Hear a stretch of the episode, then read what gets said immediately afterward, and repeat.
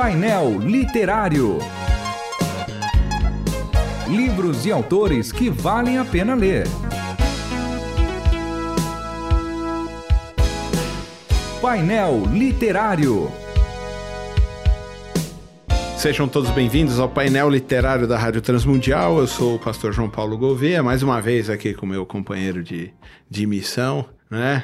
Aqui na Rádio Transmundial, no painel literário, pastor David Bango. A gente se encontra todo dia, né? Rapaz, direto, né? Mas é bom demais sempre aprender. E agora, como a semana passada, a gente de novo está aqui com o Christian, né? A ilustre presença do Christian. Christian, um grande amigo nosso, seminarista também do Betel. É... E é uma honra ter você aqui com a gente, Christian, estreando no painel literário. Ah, estreou semana passada. exatamente. Agora ele já está tranquilo. Já, já, já tá na hora. Já é já. um expert, é veterano já. Como é que você tá, Christian? Tô bem, graças a Deus, né? Já que ele citou o Betel, né? Mandei um abraço para os estudantes e professores do Betel, né? Eu que me formei no Betel em teologia. Graças a Deus passamos por essa fase, né? Mais essa cruz. Estamos aqui mais uma vez, né? Agradecendo ao pastor João Paulo e também ao meu pastor agora, né, David Bango, por estar aqui. Tudo bem. Ah, hoje nós vamos falar sobre um livro escrito em duas mãos, né, do Gross e do Smith, Uh, Organize Suas Emoções, da editora Fiel, né? Esse é um livro recente, não faz muito tempo que eles lançaram. Vamos conversar um pouquinho sobre ele. Esse negócio de emoções sempre é um, um negócio esquisito das pessoas. A né? gente olha também com desconfiança, né? Você vai, você vai muitas vezes assim em igrejas mais históricas, né? Sim. Todo mundo assim meio repelindo esse Todo processo seco, de esperança, né? porque também outras igrejas usam a emoção assim de maneira de manipulação, né? Como uma maneira de manipular. Uhum. Mas parece que ele aqui está falando outra coisa, né, Cristiano? O que, que ele está querendo dizer aí com organize suas emoções? É, então, igual a gente fala, né? A emoção é algo que é um fator do ser humano, né? Normal. Todo mundo tem emoções, né? E de onde surgiu essa ideia de emoções? Porque os seres humanos têm emoções, né? Então, o livro vai abordar um pouco esse aspecto, né? De onde surgiram as emoções? Ele vai falar então que Deus também é o nosso um Deus de emoções, né? Um Deus que ama, um Deus que se entristece. Então nós temos essa ideia da imagem de Deus, né? Chamado imago Dei, que é um reflexo que reflete em nós. Então, mas só que esse reflexo que está em nós, dessa imagem de Deus, foi corrompido, né? E a gente tem essa questão de saber organizar as nossas emoções nesse aspecto que as nossas emoções elas foram corrompidas. Então, vai fazer falar um pouco dessa borbulha emocional de que a gente tem em relação às emoções, né? de como nós podemos entender as nossas emoções, né? de como lidar com as nossas emoções e também como nós tratamos né? das emoções mais difíceis né? em relação à morte, em relação ao luto, em relação à tristeza, à depressão. Então são sentimentos que estão em nós que mexem com a nossa, com o nosso corpo e com a nossa mente. Ele fala um pouco a respeito disso, né? Da onde surgem as nossas emoções? Será que ela surge da mente? Será que ela surge do corpo, né? Aí entra na parte bem filosófica, né? Da onde surgem as emoções. Mas a ideia é que as emoções fazem parte do ser humano e não temos como excluir as emoções da nossa vida, né? Se, se as emoções não aparecerem ou a gente não tratar elas, ah, fica doente todo mundo, né, Pastor David? Exatamente. Inclusive Inclusive, ele faz uma, uma distinção bem interessante aqui nas partes do livro. É, em primeiro lugar, ele vai. O título do, da segunda parte é Lidando com as Emoções. E aí, em seguida, ele vai falar Lidando com as emoções mais difíceis. E uma coisa interessante que vale, vale a pena a gente comentar e dar destaque é que geralmente quando a gente fala sobre emoções, nós acabamos pensando de forma mais pejorativa. Então ele está mostrando que as emoções fazem parte da nossa experiência humana e elas, uh, existem emoções que são boas e vai ter aquelas emoções que são ruins. E a gente está a todo instante é, em contato com as emoções, sejam as nossas, sejam das pessoas que estão ao nosso redor. Então acho que isso é muito interessante a gente destacar e perceber que justamente é algo que faz parte da nossa experiência humana, do nosso cotidiano, do nosso dia a dia, sejam uh, aquele, aquele ar de alegria, de tristeza tristeza ou de felicidade, enfim. E ele vai falar que muitas vezes essas emoções, elas acontecem com base na nossa reação das situações. Uhum. Então a gente quase não planeja, pum, hoje eu vou ser uma pessoa mais feliz possível. Às vezes nós somos encontrados pelas situações que a gente reage, essa reação vai nos conduzir para uma direção, sejam as emoções mais pessimistas, vamos assim dizer, sejam boas, de acordo com a situação que aconteceu. É, algumas semanas aí atrás eu entrevistei a Lidinha, trabalha aqui na rádio também, né? Uhum. E também em um livro da Fiel, né? E ela, e no livro lá, o autor dizia que as pessoas não se aprofundam, estava falando sobre aprofundamento, né? Uhum.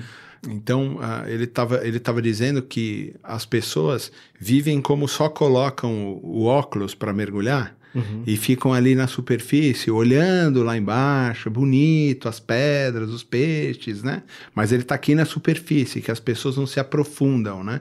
E que o ideal era que as pessoas colocassem o cone lá de, de, de oxigênio, né? Para poder uhum. se aprofundar nas coisas de Deus, na vida espiritual, e aí realmente sentir, pelo menos experienciar toda a questão que Deus tem para gente. É, por que, que as pessoas não se aprofundam nas emoções? Elas ficam guardadas emoções de traumas, emoções difíceis, doloridas. As pessoas simplesmente trancam essas emoções em algumas caixinhas e eles não vão lá abrir para poder trabalhar a fundo. É porque causa muita dor, muito incômodo e as pessoas não estão querendo é, lidar com isso? Olha, é, eu me lembro de uma, de uma citação do Agostinho de Pona que ele vai falar justamente sobre o encontro consigo mesmo. Muitas vezes nós temos grande dificuldade de lidarmos com a nossa própria realidade. Né, da nossa própria natureza e da queda. Então a gente vai buscando artefatos, vai buscando desculpas, vai buscando meios de se escapar. E o Agostinho disse isso. Ele disse: Tentei me esconder de mim mesmo, mas o Senhor me arrancou do meu esconderijo e me colocou bem diante de mim para que eu fosse capaz de ver o quão manchado eu estou e o quanto preciso do Senhor. É justamente isso. Me parece que há sempre uma tentativa da fuga. A gente está sempre tentando fugir de nós mesmos. É, eu tenho a leve impressão que, ah, talvez seja de maneira indireta, que a gente sabe que é limitado, que é finito, e nós temos uh, medo, né? Quando a gente lidar com essa finitude, é, a gente tem um, uma espécie de assombro, essa angústia, essa agonia. Então, a ideia aí parece que as pessoas estão sempre prorrogando, né? A gente deixar sempre a coisa para a última da hora, para resolvê-la no final.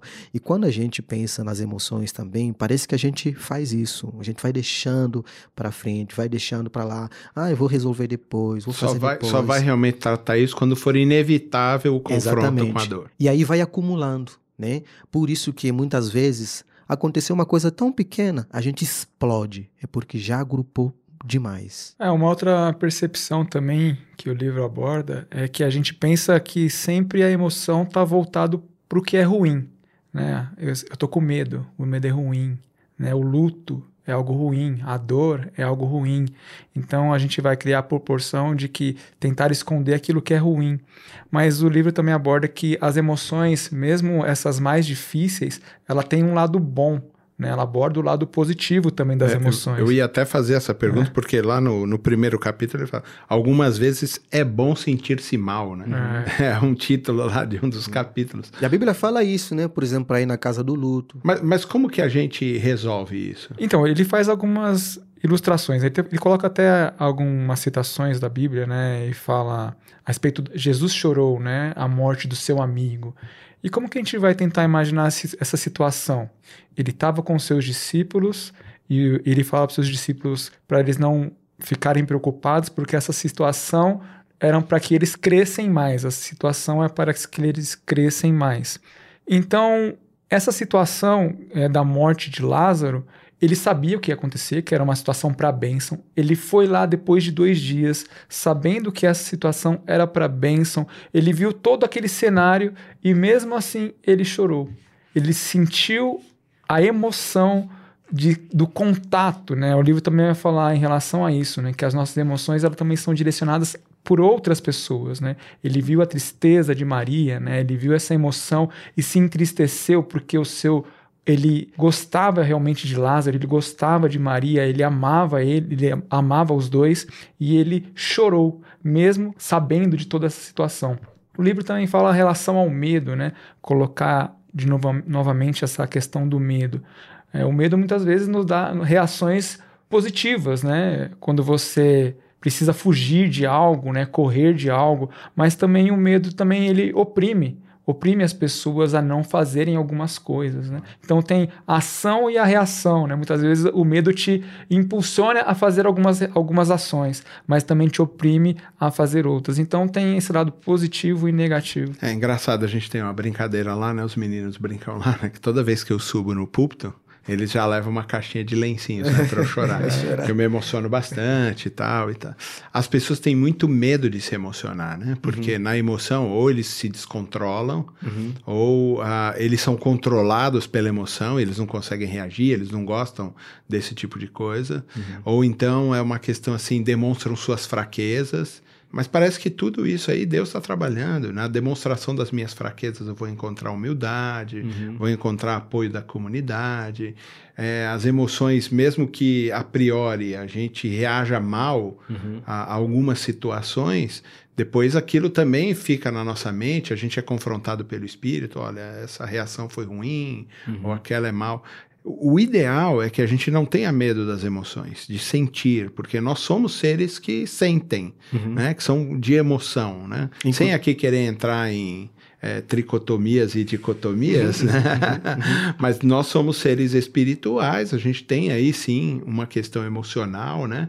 Muito forte e, e é necessário que a gente aprenda a conviver com isso, né? Exatamente, exatamente. É, tem, tem algo bem interessante também que o autor vai trazer no texto, essa consciência de que uh, muito mais do que apenas ter emoções ou desejos, nós somos desejo vai dizer o seguinte: somos desejo. E isso é bom, é para a glória de Deus, para que a gente viva na dependência do Senhor, para que a gente deseje Deus. John Piper também trabalha muito esse conceito, né? O tempo todo. É, o tempo todo. Então, isso é bom. A gente pode usar isso para a glória de Deus. Muito bom. Nós falamos aqui sobre o livro Organize Suas Emoções, de Groves e Smith, e é da editora Fiel. Você pode achar aí no site da editora Fiel, você pode procurar esse livro, se chama Organize Suas suas emoções. Livro muito bom, né, Cristian? É bom, é bom. Vale a pena ler? Sim, vale a pena. Então vale a pena. procure lá, querido ouvinte, e adquira aí esse livro.